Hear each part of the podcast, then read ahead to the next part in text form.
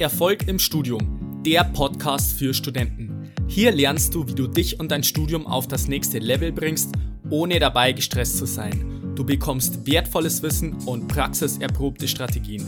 Mein Name ist Fabian und ich wünsche dir viel Spaß bei dieser Episode. Ich grüße dich zu dieser neuen Episode. Schön, dass du wieder mit dabei bist. Die heutige Folge ist die vierte Episode der Serie zur Klausurphase. Heute geht es um das Thema Prokrastination. Also wenn du in der Klausurphase auch manchmal dazu neigst, Dinge aufzuschieben und dich einfach mit irgendwas beschäftigst, wo du im Nachhinein wirklich weißt, hey, das bringt mich jetzt eigentlich gar nicht weiter, dann hör dir auf jeden Fall diese Episode an.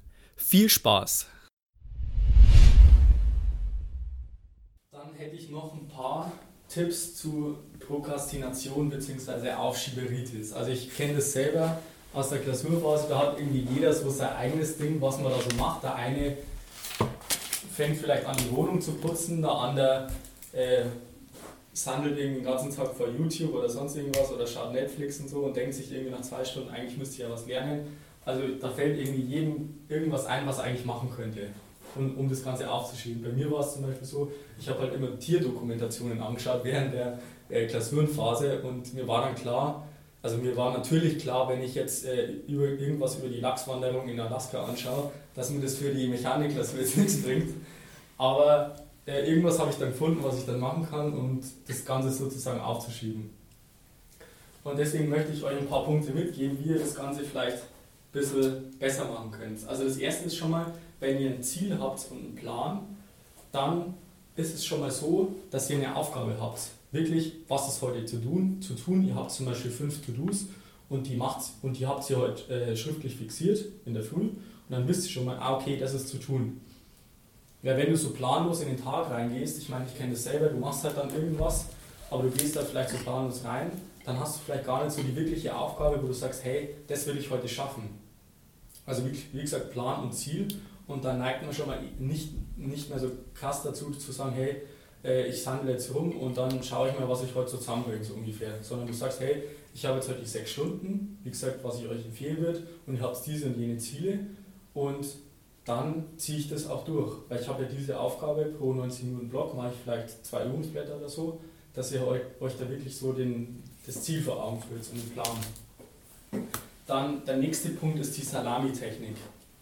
Und das ist im Prinzip nichts anderes wie, als dass ihr sagt, diese großen Aufgabenberge, zum Beispiel, ihr sitzt vor dem Skript und denkt euch, hey, das muss ich mir jetzt noch alles irgendwie reinpfeifen die nächsten Tage und das sind jetzt 500 Seiten oder so.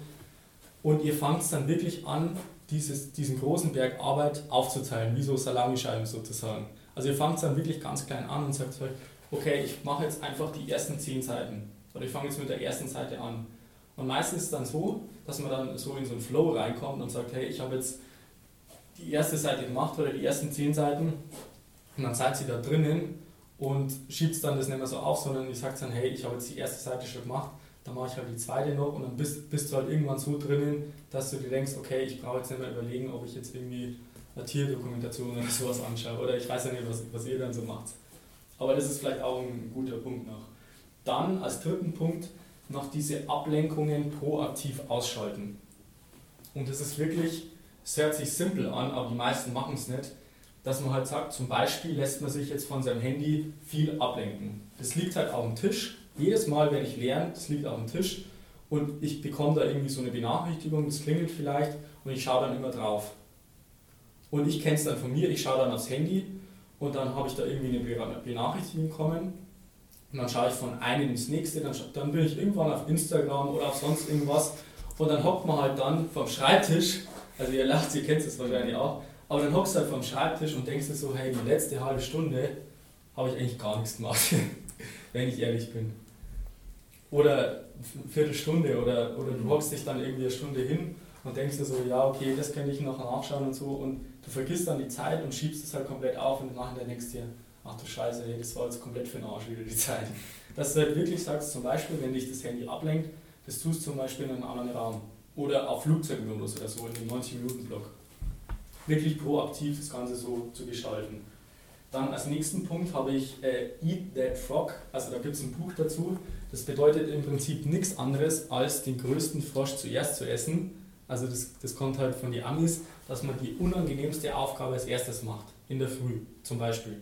Wenn du sagst, hey, das Thema, ich finde es so schwierig und das ist genau das Thema, was ich jetzt eigentlich, äh, wo ich gar keinen Bock drauf habe und du schaffst es jetzt schon in der Früh, dann hast du schon mal wirklich was geschafft, wo du denkst, hey, das Schwierigste habe ich schon mal hinter mir und dann ähm, der, der Rest, das, das läuft dann schon irgendwie. Und dann schiebst du das vielleicht nicht so auf und denkst den ganzen Tag, hey, ich muss das noch machen und so weiter.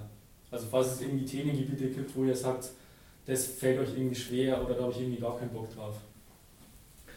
Dann als nächsten Punkt habe ich noch das Umfeld zu ändern. Also Umfeld oder Umgebung, Lernumgebung. Wenn man jetzt wirklich merkt, hey, ich lerne jetzt fünf Tage schon daheim bei mir und irgendwie merke ich, ich lasse mich ständig ablenken von irgendwelchen Sachen, ich prokrastiniere und ich wechsle jetzt mal das Umfeld. Wirklich proaktiv zu sagen, ich gehe jetzt zum Beispiel mal in die BIP, obwohl ich das vielleicht nicht so mache. Oder ich gehe jetzt von der BIP vielleicht mal zu äh, heim. Oder was ich auch schon öfters gehört habe, die gehen halt komplett irgendwo anders hin. Vielleicht kann man sich irgendwie einen Café suchen oder du kannst dich an irgendeiner Hotelbar teilweise auch setzen. Einfach an einem komplett anderen Ort, wo du einfach mit anderen Eindrücken konfrontiert wirst und einfach den Ort zu wechseln und sagen, okay, da bin ich jetzt zum Beispiel nicht dazu geneigt, einfach Dinge aufzuschieben. Dann als nächsten Punkt, das ist zum Beispiel mir aufgefallen, also ich bin eher so ein Typ, der lernt daheim. Also ich habe da letztens so eine Statistik gelesen, die Hälfte lernt, glaube ich, daheim, die andere äh, in der BIP. Das ist natürlich Typsache, aber ich habe zum Beispiel immer eher daheim gelernt. Bei mir war es dann so, ich habe dann immer den ganzen Tag eine Jogginghose an und irgendwie so ein, so ein Gammel-Outfit. Und das war dann teilweise so, dass ich dann einfach mir gedacht habe, hey, ich lege mich jetzt mal irgendwie aufs Sofa oder in mein Bett rein. ich lege mich jetzt kurz ins Bett. Ja, so fünf Minuten, das geht schon, gell? Ich lege mich jetzt kurz hin. Und so nach eineinhalb Stunden wache ich dann auf und denke so, hey, ich habe jetzt eineinhalb Stunden verpennt oder habe irgendwie, war auf dem Sofa gelegen oder halt im Bett und denke mir so, eigentlich war jetzt das komplett Zeitverschwendung. Und was ich dann halt gemacht habe, ähm, hört sich vielleicht auch ein bisschen verrückt an, ist, ich habe mir zum Beispiel ein Hemd angezogen und irgendwas, wo ich mir denke, okay, das ziehe ich eigentlich nur zu besonderen Anlässen an. Und dadurch, dass ich das Hemd anzogen habe, habe ich immer das Gefühl gehabt, hey, ich kann mich jetzt mit dem Hemd nicht ins Bett reinlegen oder mit irgendeinem so Outfit, wo ich mir denke, hey, das kann ich jetzt eigentlich nicht bringen. Und dann habe ich, wenn ich das Gefühl gehabt habe, ich lege mich mit der Jogginghose irgendwie öfters ins Bett rein, weil ich keinen Bock mehr habe, dann habe ich mir einfach ein Hemd angezogen und dann habe ich mich wirklich nicht mehr ins Bett reingelegt, weil ich mir gedacht habe, mit dem Hemd lege ich mich jetzt nicht ins Bett rein. Also das sind vielleicht so leichte Sachen, wo man sich denkt, ja, das ist eigentlich äh, relativ simpel, aber manchmal schafft man es mit sowas, sich da praktisch äh, am Ball zu halten.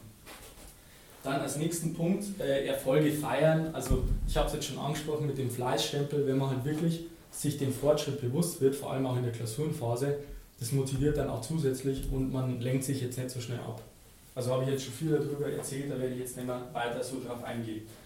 Und als letzten Punkt, ähm, also ein paar von euch waren schon bei mir im Coaching, die wissen es vielleicht, ist eine Liste zu führen. Und zwar eine Liste, wo ihr einerseits aufschreibt, was kostet es mich, wenn ich XY mache oder wenn ich es nicht mache. Und auf der anderen Seite, also in dieser zweispaltigen Tabelle, auf der anderen Seite aufschreibt, was bekomme ich. Und ihr schreibt euch das wirklich, wenn ihr merkt, hey, ich irgendwie schiebe ich den ganzen Tag nur auf, dann hockt ihr euch hin und schreibt diese Liste kurz. Und ihr könnt euch ja da aufschreiben, was kostet es mich, wenn ich jetzt wirklich den ganzen Tag wieder das aufschiebe. Also, ich komme irgendwie in Verzug mit meinem Zeitplan. Ich, äh, ich schaffe es mit dem Lernen, ich falle vielleicht sogar durch die Klausur durch. Und was vielleicht auch für mich ein wichtiger Punkt war, äh, das, das zieht an meinem Selbstvertrauen oder an meinem Selbstbewusstsein, weil das ist ja was, wo ich sage, ich nehme mir was vor und wenn ich das nicht schaffe, dann zieht mich das ja auch ein bisschen runter. Und auf der anderen Seite, was bekomme ich? Hey, wenn ich jetzt das sofort durchziehe, dann, dann kann ich das durchziehen, ich habe das geschafft und am Abend kann ich vielleicht noch irgendwas machen, was ich Spaß macht. Und wenn ich das durchziehe, dann kann ich mir selber beweisen, hey, wenn du das vornimmst, dann ziehst du das auch wirklich durch. Also Thema so Selbstvertrauen, Selbstbewusstsein und so weiter. Und dann liest du dir das vielleicht durch, vielleicht stellst du es dir dann auch noch bildlich vor. Wie gesagt, haben wir vorher schon angesprochen, rechte Gehirnhälfte, Bilder, Farben, Emotionen, wenn du dir das auch ein bisschen vorstellst, dann äh, ist bei mir zumindest so, ich denke, ich lese mir das dann so durch und stelle mir das so vor und denke so, okay, das kann ich jetzt echt nicht machen und dann mache ich dann weiter. Also es, das hilft auch vielen, wenn man sich das so bewusst wird So, das waren jetzt meine Tipps zum Thema Prokrastination und Aufschieberitis. In der nächsten Folge geht es dann darum, wie du Prüfungsangst und Nervosität reduzieren kannst. Ich würde mich freuen, wenn du da wieder dabei bist. Bis dahin wünsche ich dir noch einen wunderbaren und erfolgreichen Tag. Bis dann, bleib dran, dein Fabian, ciao.